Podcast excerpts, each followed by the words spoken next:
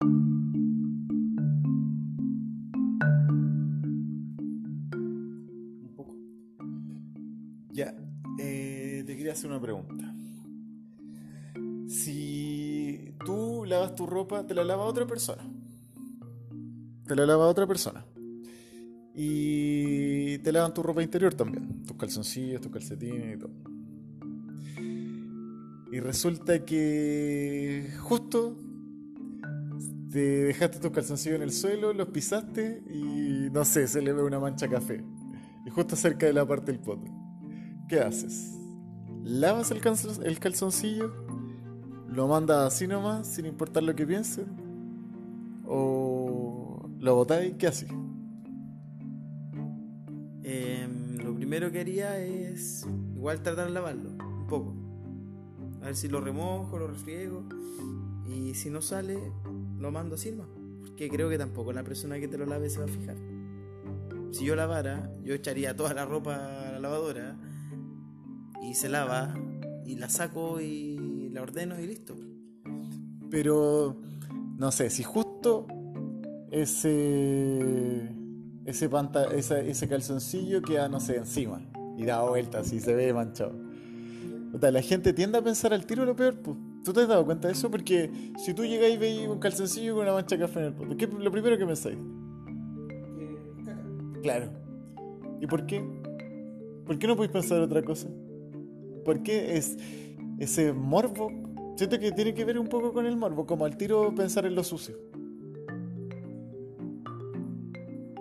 Yo creo que igual tiene que ver con pensar en lo más probable. Como. es, como dec- es como decir, a ver, mira, vais caminando y hay muchas manzanas en el suelo. Y, y hay un árbol. Entonces, lo más probable es que las manzanas se hayan caído del árbol, más que a alguien se le, se le rompió la bolsa de manzana. Pero ambas pueden pasar. Pero ¿y por qué lo más probable es que una mancha café sea caca? O sea, una mancha café en la pared, quizás no, pero una mancha de café en el calzoncillo al lado del, del poto es muy probable que sea caca, ¿no? Bueno, con esto quiero decirte que esto me acaba de pasar y acabo de lavar mi calzoncillo y lo tengo remojando. Mira la verdad. Porque puede ser manjar también, pero. Ah, pero puede ser. Claro. Pueden pasar otras cosas. Ay, te contaría una experiencia, pero igual es un poco íntima. O sea, me da igual compartirla, ya la voy a compartir a quien la escuche. Eh, ¿Seguro? sí, sí, estoy seguro. Es una anécdota familiar. Ya. Dale. Ya. Como a los 14 años. eh, bueno, típico que uno empieza la época de la masturbación y todo eso. Obvio que uno no le está diciendo a los papás, oye, me empezó a masturbar. No, porque empieza nomás. De hecho, empieza más chico, como a los 13, 12, en mi caso 11 y medio. Por ahí, no me acuerdo bien. La cosa es que ya eh, empecé en esa época, todo el cuento. Mi mamá, típico que tampoco es como que las mamás típico que te echan la talla y todo, pero igual se ponen nerviosas con el tema. Entonces fui y justo un día me eché su pajita en la noche, me limpié con el, con el pijama, pero yo no me había dado cuenta que hace unos días había tenido una herida y el pijama se me había manchado con un poquito de sangre. Entonces, ya, fui, guardé el pijama abajo del colchón, dije al otro día lo saco, después de que llegue el colegio, llego al colegio, no encuentro el pantalón, mi cama hecha, el aseo hecho en la pieza, puta la wea, dije yo, mi mamá me hizo el aseo en la pieza. Puta que me daba rabia esa weá, weón. Porque yo la hacía, pero llegando al colegio, porque a veces temprano uno no alcanzaba a hacer la cama y todo, po. En vez de llegar atrasado, priorizo otras cosas. Pero allá mi mamá y, y sacó el pantalón. ¿Te ha pasado alguna vez? Voy a seguir, porque la, la historia, historia no termina ahí. Ay, me larga. Sí, es largo. Mm, no, nunca me ha pasado. Menos mal. Em, pero. mm, Que tu mamá te haga la serie y le saque las cosas así, que tú estés contigo, así. No. Nunca me ha pasado. Em, bonita historia. me gustaría saber. Siendo sincero, no me gustaría saber en qué te, cómo termina. Pero sí me gustaría saber qué más pasa. Bueno, contextualiza igual dónde estamos aquí. ¿Dónde estamos aquí? Concepción, estamos al frente de una chimenea y hay un calorcito rico, su tecito. Yo vengo de llegar a hacer ejercicio. Eh, estamos en un ambiente agradable. Continúo la historia después de este break. Entonces, eh, ya no estaba el pantalón. Yo dije, puta la weá, mi mamá me pilló. Pero dije, ya, filo, es algo normal, o sea. Pregunta. Pregunta, ¿de, de qué te va a pillar tu mamá? ¿De que da el, pantalón manchado? No, porque uno es pudoroso a esa edad, o sea, al menos yo, y yo creo que la mayoría no quiere que tu mamá sepa que te estás masturbando, y ya empezaste esa etapa que, que no sé, po, eh, es un poco, da vergüenza, a mí me da vergüenza que mi mamá lo supiera. No mi papá, mi mamá. El problema es que ya no está el pantalón y dije, puta, me lo lavo ella, como que son mis cosas, pues, ¿cachai? Yo, uno prefiere lavar sus cosas.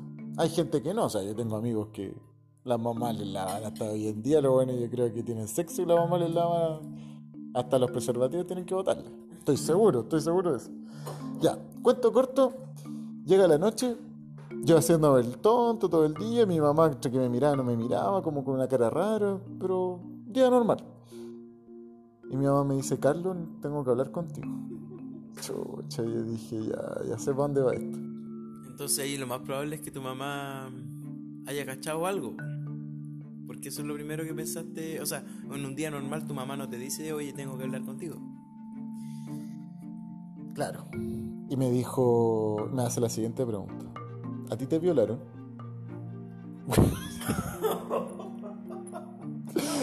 te lo juro que jamás esperé esa pregunta. O sea, yo dije, mi mamá a preguntar, eh, ¿por qué dejaste, me va a retar porque dejé el pantalón sucio abajo la cama? O no sé, va a querer hablar del tema de la masturbación. Pero jamás me esperé que mi mamá me preguntara que si me violaron, güey. Y así como, no, mamá, ¿cómo me dice eso? Dime la verdad, empezó así mal y estaba de verdad psicoseado, con sus propios traumas. Con cuento corto, le dije, mamá, ¿sabe qué? No voy a hablar esto con usted porque no tengo por qué hablarlo con usted. Me da vergüenza. Y no, no me han violado. Quédese tranquila con eso. Me dice, es que quizás te masturbaste y se te hizo tirar el frenillo. Y, yo, mamá, ¿qué sabe usted? Habla con tu papá, ya habla con tu papá, la. Y bueno, yo con mi papá fui, me encerré. Súper simple, mi papá práctico. Hijo, eh, ¿qué te pasó? No, nada, papá, de un día tenía una herida, después me masturbé y me limpié con el mismo pantalón. Ah, ya, hijo.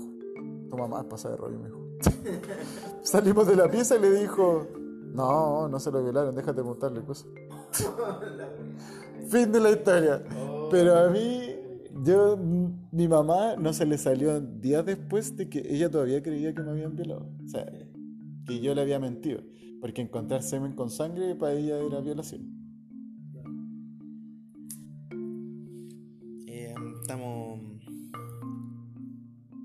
Estamos con historias acuáticas hoy día. Historia de. No sé qué decir. que son miedos de, de los padres de repente que se lo. Quizás cosas que han vivido, que han visto y no quieren que a los hijos les suceda, como historias de los papás, ¿cachai? Presiones, miedos de ellos que se les ponen a los hijos. Claro. ¿O quieren ponerse? Sí, es que yo creo que hay un tema de protección asociado al- a la paternidad y maternidad. Y, a veces esa protección pasa a ciertos límites.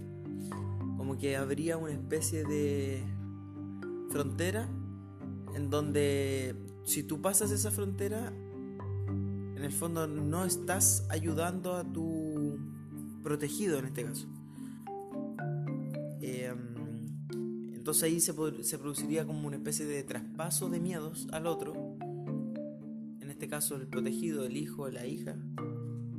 Y no sería mm, favorable para ninguno de los dos en el fondo. Entonces yo me pongo en lugar de un papá, una mamá, a un protector. Y complicado saber dónde está ese límite porque asumo que esa persona quiere lo mejor para la otra persona.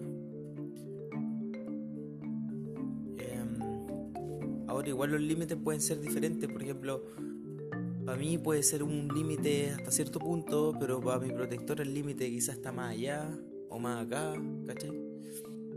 Entonces yo creo, ¿cómo puedes solucionar eso?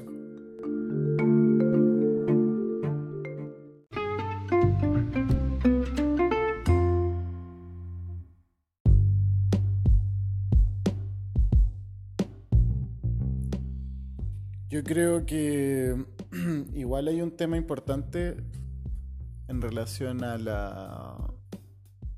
Siempre me hago esta pregunta.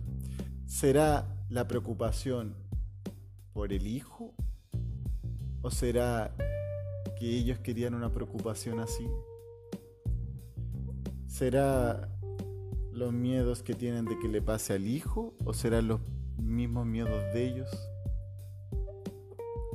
A veces, no sé, me he preguntado personalmente a mi mamá me dice, oh, yo vivo preocupada de ti. Claro, se preocupa de bastantes cosas. Pero han habido ocasiones que, que quizás realmente se necesitaba una preocupación y no, y no estaba. No es que lo critique para nada. De hecho, yo prefiero que me deje a mí libre, autónomo y yo hacer mis cosas, aprenderlas por sí solo. Porque ella siempre me ha dicho, no sé, hoy yo vivo preocupada de ti y esto, y no sé, cuando estaba en la universidad nunca fue a conocer una pensión donde viví, por ejemplo, un lugar donde yo arrendé. Entonces, de repente se preocupaba más de con quién estaba pololeando que ir ver si yo estaba viviendo en un lugar bueno. Entonces, ¿qué, qué tipo de preocupación tiene? ¿Viene de la crianza de ella? ¿De dónde viene? ¿Es realmente por la persona? Se preocupa por la persona, sus sentimientos, su bienestar.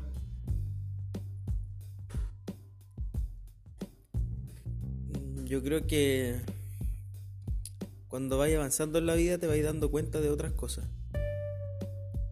Pero siempre y cuando tengáis una mente abierta para darte cuenta de cosas nuevas. Para estar como cuestionándote a ti mismo tus propias creencias constantemente. Pero no todos funcionan así. Quizá hay muchas personas que ya llegaron a un límite, asumieron una verdad y le dan con esa verdad y se acabó. Y no se la cuestionan más. Entonces cada hecho nuevo que se presenta la juzgan en base a la información que ya tienen. Es como si tú le quisieras poner un, un juego de última generación a un, a un PC que del año 2000 con Windows 98. Eh, o sea, tú te quedaste en ese. En ese...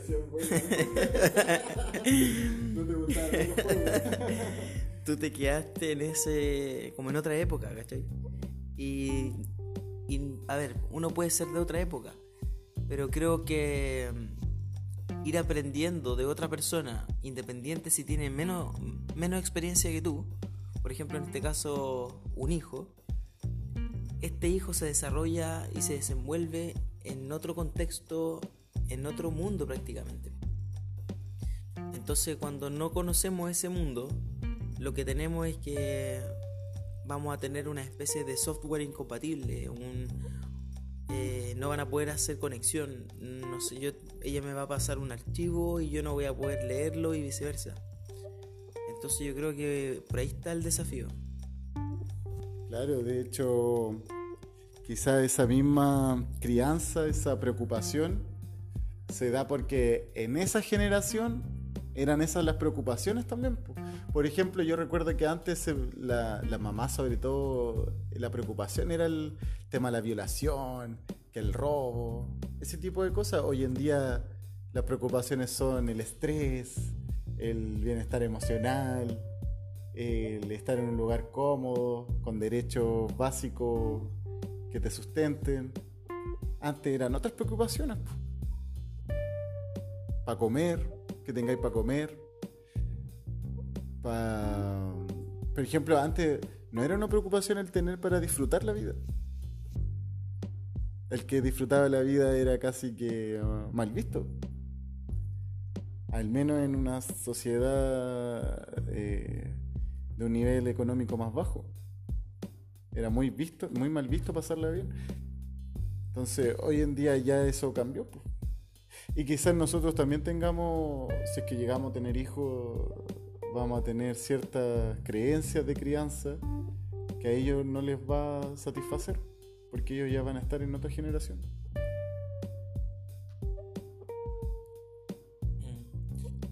Mm. Y pienso que ahí nos vamos al tema de el contexto. Eh, si tú creciste en un entorno determinado, eso no significa que esa es la realidad. Y la realidad es mucho más grande y otras personas quizás ni siquiera intersectan su entorno con el que a ti te tocó. Entonces después te encontráis participando en sociedad con otra persona y quizás nunca tuvieron ningún tema en común.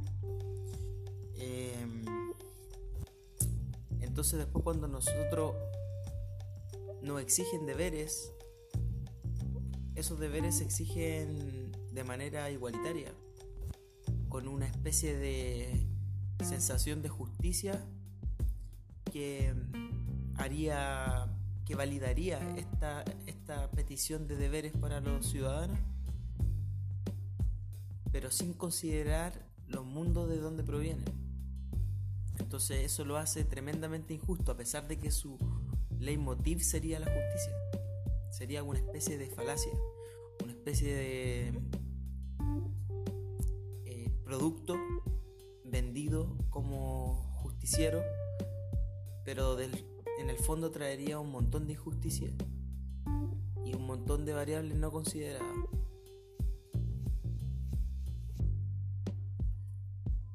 No entendí muy bien lo último. Em, ¿Puedes ejemplificar? no, no podría. Em, no, sí podría. Eh, a ver, era como... A ver, yo tengo una cerveza. ¿Ya? Y la cerveza para mí va a significar una cosa. Y para la persona que vivió en una familia donde alguno de sus familiares era alcohólico, la cerveza va a tener otro significado. Hasta ahí lo, te- lo entendí, lo que no entendí es la parte de la justicia. ¿Qué tiene que ver la justicia? Porque yo voy a ir y hay una especie de ley que me dice que yo tengo que hacer ciertos deberes. Ya tengo mis derechos y tengo mis deberes. Y otra persona tiene sus derechos y tiene sus deberes. Ahora, ¿Estás hablando de las leyes actuales, las de nuestro país? O las de cualquier parte. Como las normas que hay que seguir. ya. ¿Ya? Entonces, yo voy a llegar a participar en sociedad proveniente de un mundo X. Va a llegar otra persona participando en sociedad proveniente de un mundo Y. ¿Ya? Pueden ser tan distintos que quiz- quizás tienen cero factores en común. Estoy exagerando como para ejemplificar. Y Eso tú lo Lo- has vivido cuando has viajado, de hecho. no, yo creo, Ya tener una cultura diferente te hace tener una realidad un tanto diferente, ¿o no? Yo creo que eso lo, lo exagera un poco y te hace te lo hace notar más claro. Cómo vaya a otra parte y, en otra parte algo que es muy común allá, para ti no es común. La religión, las normas sociales, normas de cortesía, el, el cómo se mueven, la dinámica, lo, el horario, un millón de cosas. Sí.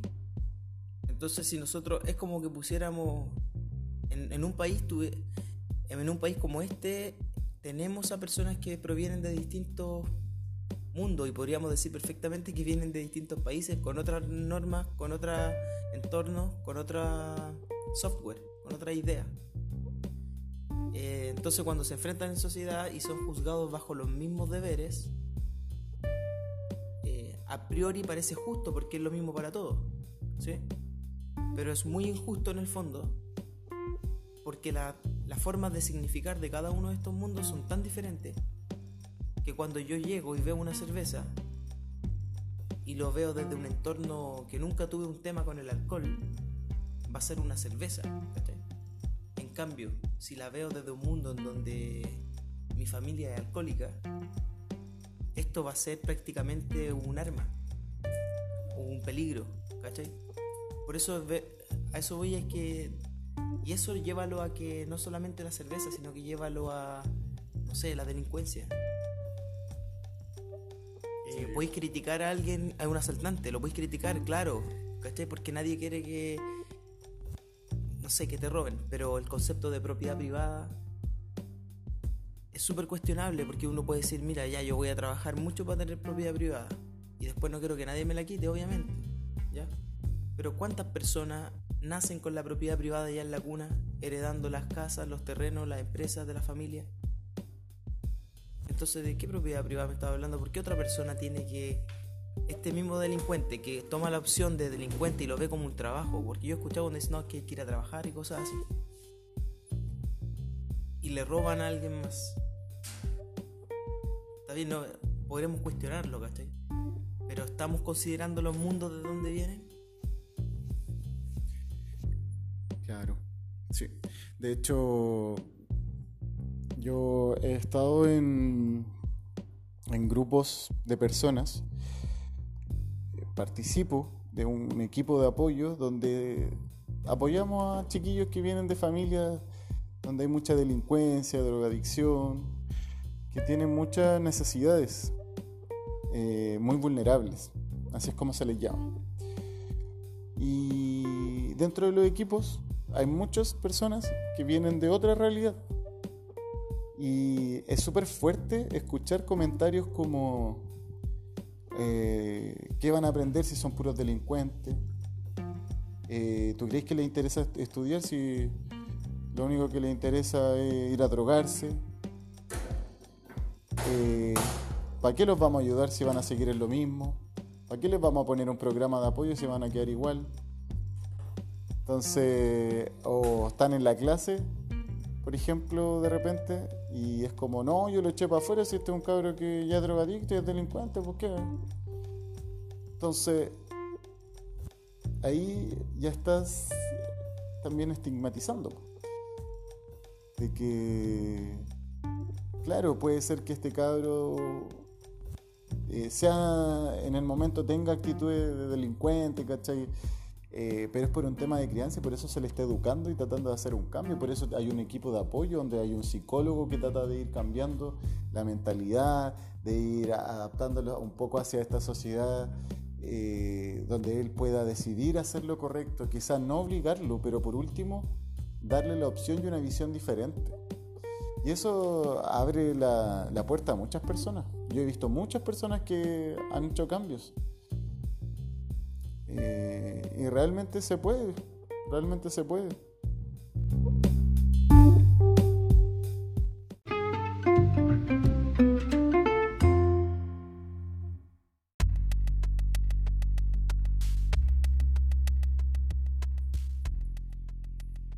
Te cacho. ¿Sabes que como que desde mi punto de vista yo creo que no se puede? Porque si analizo por qué una persona quiere robar a otra, em, veo que para mí lo que me hace más sentido es que esa persona robaría porque no quiere hacer otra cosa, ¿ya? No es que él quiera robar en sí, sino que él lo hace porque la alternativa que tiene al no robar es ir y someterse por completo a otra persona trabajar hasta los pulmones, entregar hasta los pulmones por recibir un sueldo de mierda. Y más encima que te traten mal. Y más encima tener que estar pasando necesidades si es que tenéis que mantener una familia, etc. No quiero que suene como una justificación porque no lo es, porque al final yo creo que siempre nosotros podemos decidir qué hacer, ya sea someternos a este tipo de trabajo o no. O a buscar otra alternativa, eh, no sé, ingeniártela. Porque vivimos en un mundo en donde eh, hay posibilidades, pero tenéis que sumarte al carro ideológico que lidera estas posibilidades, que son temas de mercado, de competitividad. Eh, Pero súmale ahora a esa persona que tiene que tomar esa decisión de ir y a trabajar y trabajar 10, 12 horas diarias, o sea, o ponle 8, las que sea. Pero un trabajo que no te dignifica, que, que te hace pasar necesidades, que vaya a ver la injusticia en carne cuando veis que está llegando otra persona eh, a hacer otra pega eh, mejor remunerada que la tuya cuando no necesariamente significa mayor esfuerzo. Entonces esas sensaciones yo creo que te hacen entender por me hacen entender por qué no veo una salida, por ejemplo, ante una rehabilitación. Porque imagínate una rehabilitación, es como convencer a la persona que ya, mira, ¿sabéis qué? Sométete, porfa. ¿Cachai? Y tenemos todas estas herramientas para que te des cuenta que tenés que estar tranquilo y no hacer problemas en la sociedad, sométete. ¿Cachai? Pero creo que una alternativa bastante como que ayuda a mantener el status quo, ¿cachai? no es una, alternativa rupturista que nos haga estar todos en un mejor estado, ¿cachai? Porque la persona que roba lo hace por estar bien a costa de que otro esté mal. Es un ganar-perder. Cuando la sociedad quiere como reintegrar a una persona, lo que hace y lo que busca es un, un supuesto ganar-ganar, pero al final esta persona estaría perdiendo, porque estaría sometiendo sometiéndose a algo que decidió renunciar en algún momento. Quizás lo podría hacer por otros, por sacrificarse por otros, y ahí entraríamos a hablar del concepto de sacrificio que también creo que tiene mucho, tiene mucho, em, tiene muchas ramas por las cuales irse.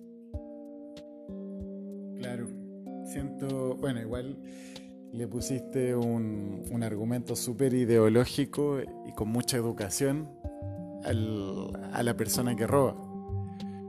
Porque mm, hay muchos, por ejemplo, que roban no por, por esta ideología, no por esta razón que tú mencionas. A veces roban porque ni siquiera lo saben porque lo hacen. Por un tema familiar. Y, y no es solo que robe el tema es que de repente roban con daños colaterales y a familias que necesitan, que también necesitan igual que ellos. Entonces, eh, de todas maneras,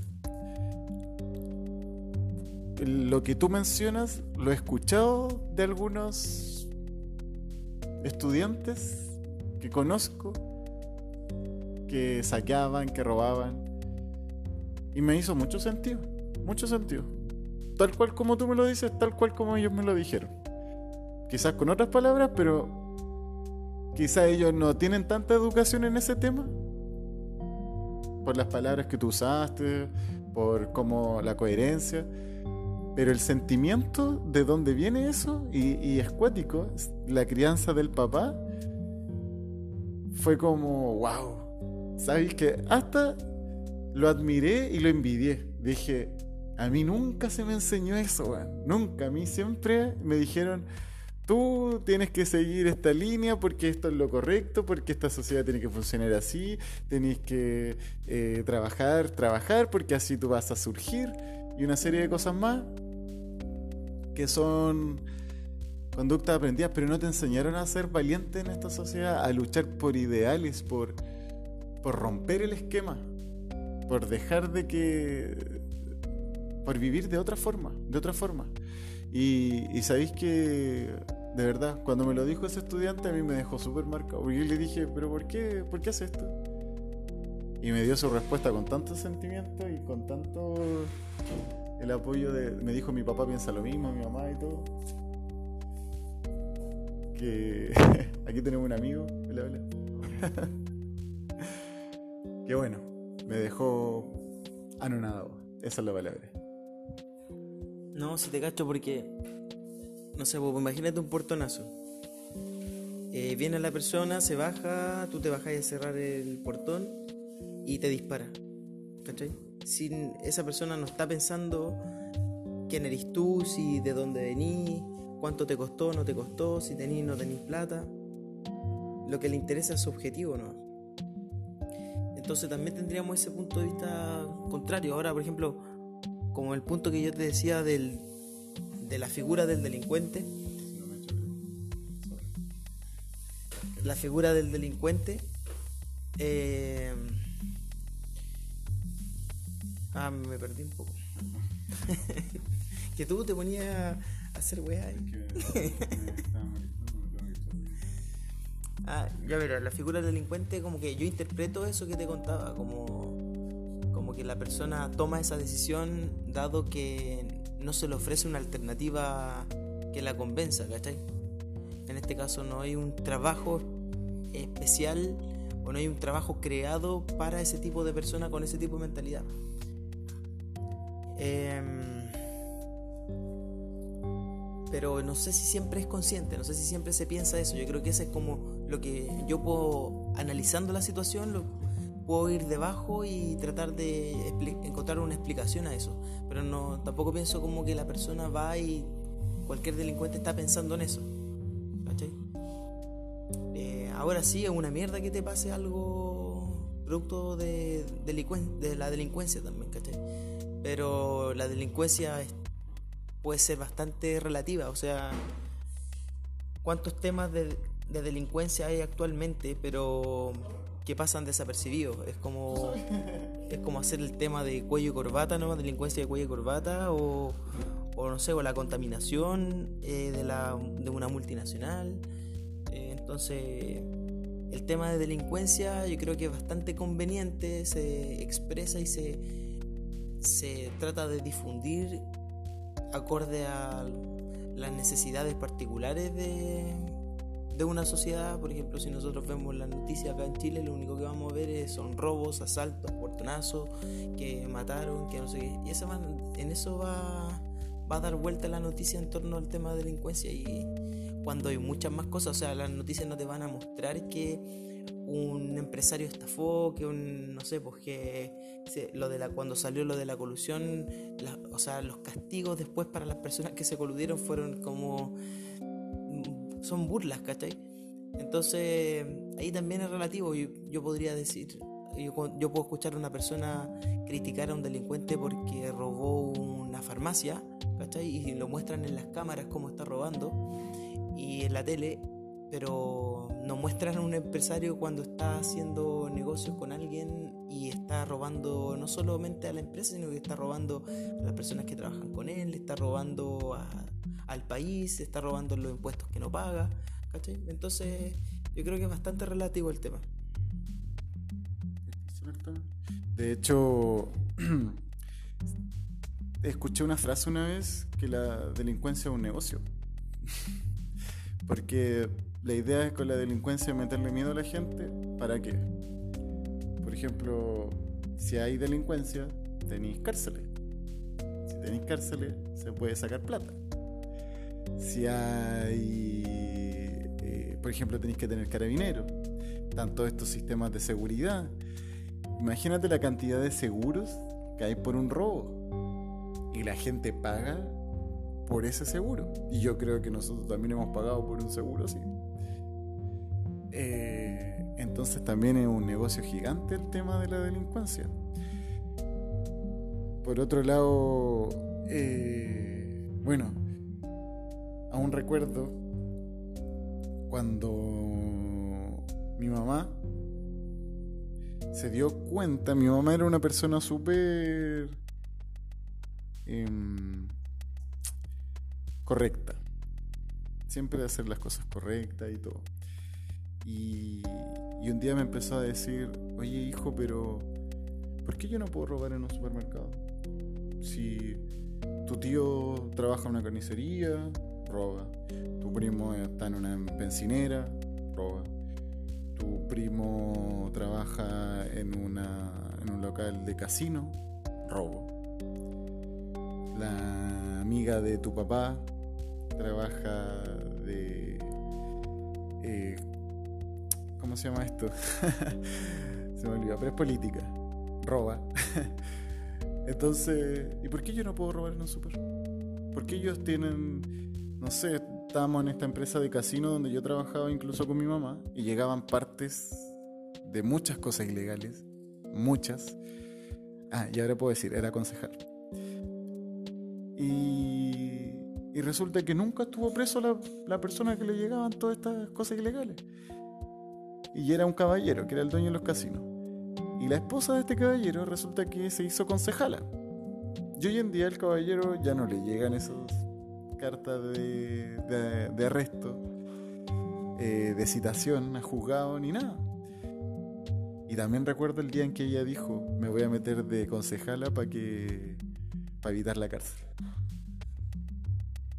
O sea, es un tema súper denso. La gente mira mal, quizá al, al que es más notorio que roba, el que, al que lo hacen evidente, aunque al que esta sociedad hace evidente. Pero hay robos gigantes que los pasan por abajo y nadie dice nada. Y lo sabemos, yo creo que todos saben que un político roba, que quizá el que está atendiendo el del supermercado roba, que todo lo que nosotros estamos contribuyendo a ese robo. Pero nadie hace nada. Yo creo que era parte de este estallido social, de, cambiar un poco esa mirada. O sea, entonces habrían muchos robos. Muchos tipos de robos. Algunos robos son más evidentes.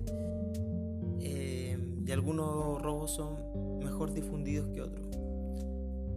Eh, ahora yo creo que podemos ser igual, incluso hasta más sutiles todavía. Porque, por ejemplo, la plata sería un resultado del intercambio del tiempo que tú tienes. Cuando tú consigues plata, lo consigues solamente porque intercambiaste tiempo con alguien. Y se me olvidó lo que iba a decir. El, el problema es qué tanto vale tu tiempo y qué, qué tan costoso o, o qué tanto le importa al otro tu tiempo. Por ejemplo, para mí vale mucho mi tiempo. Hoy en día, y no te voy a mentir, me he cuestionado muchas veces, eh, sobre todo en esta época, ¿me pagan bien el tiempo que yo dedico a esto? ¿Me dedic- dedicaré al 100? ¿Me, me tengo que dedicar al 100? Y, me pongo en el caso porque yo al menos recibo un sueldo que me permite más o menos vivir tranquilamente, no tengo hijos, no tengo mayores preocupaciones. Pero yo me pregunto a alguien que le pagan el sueldo mínimo, que es una miseria, en familias donde tienen cinco hijos. La frustración que deben sentir el estrés de estar trabajando, por entregando tu tiempo, tu vida, es injusto, man. Es súper injusto.